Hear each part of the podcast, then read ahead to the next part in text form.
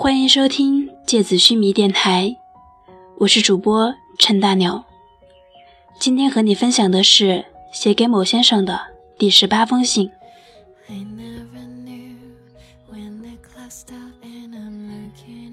嗨，某先生，这是我写给你的第十八封信。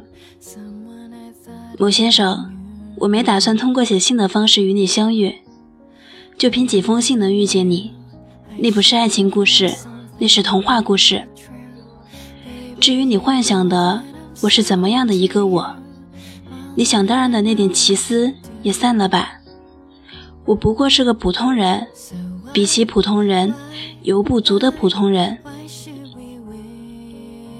姑娘们约会前会化妆，发自拍前会修图，我也一样，通过文字展现给你我最可爱、最阳光的模样。那样的我，即便你喜欢，我也不敢回应。有人回复我说，这信是写给自己的，真的是写给我自己的，写我的逃避，写我的向往，写我的回忆，写我自己的爱，写我自己的犹豫。只是，你真的看见了吗？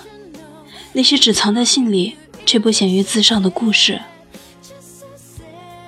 我爸说：“倚天照海，花无数；高山流水，心自知。独自修行吧。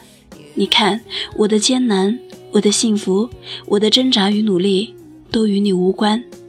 这是我一个人的修行。我和我幻想出的半个你，生活的很好。我写信的你，不是看信的你。我这样说。”看信的你会失望吗？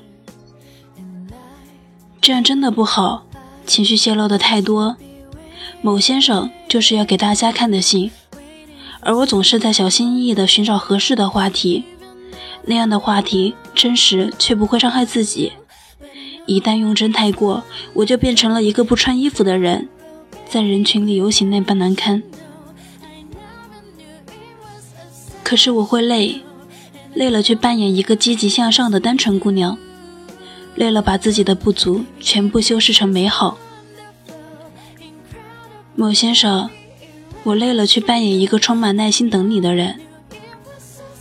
某先生，让我们在各自的人生里精彩吧，无所谓等待，就像这场景一样。